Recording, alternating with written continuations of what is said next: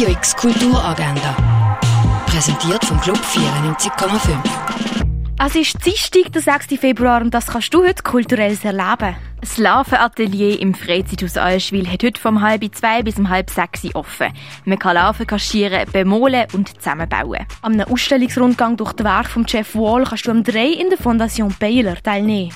Der Wissenschaftler Godwin Baxter holt Tote zurück ins Leben. So auch die Bella Baxter. Sie ist begierig zum Lernen und will Lebenserfahrungen machen, die ihr fehlen.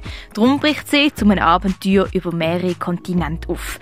Der Film Poor Things kannst du um halb vier, sechs und halb neun im Kultkino Atelier schauen. Das Museum Dägeli ladet anlässlich zu der Sonderausstellung Otto Piene Wege zum Paradies zur Vernissage ein. Die startet am halb siebni. Der Eintritt ist gratis.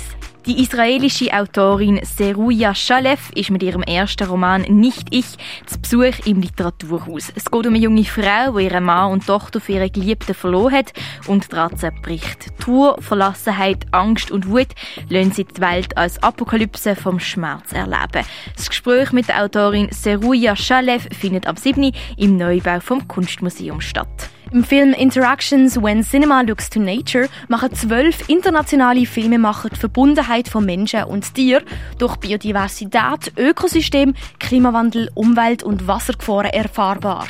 Schauen kannst du den Film am 7. im Stadtkino Basel. Auch dort ist der Eintritt gratis.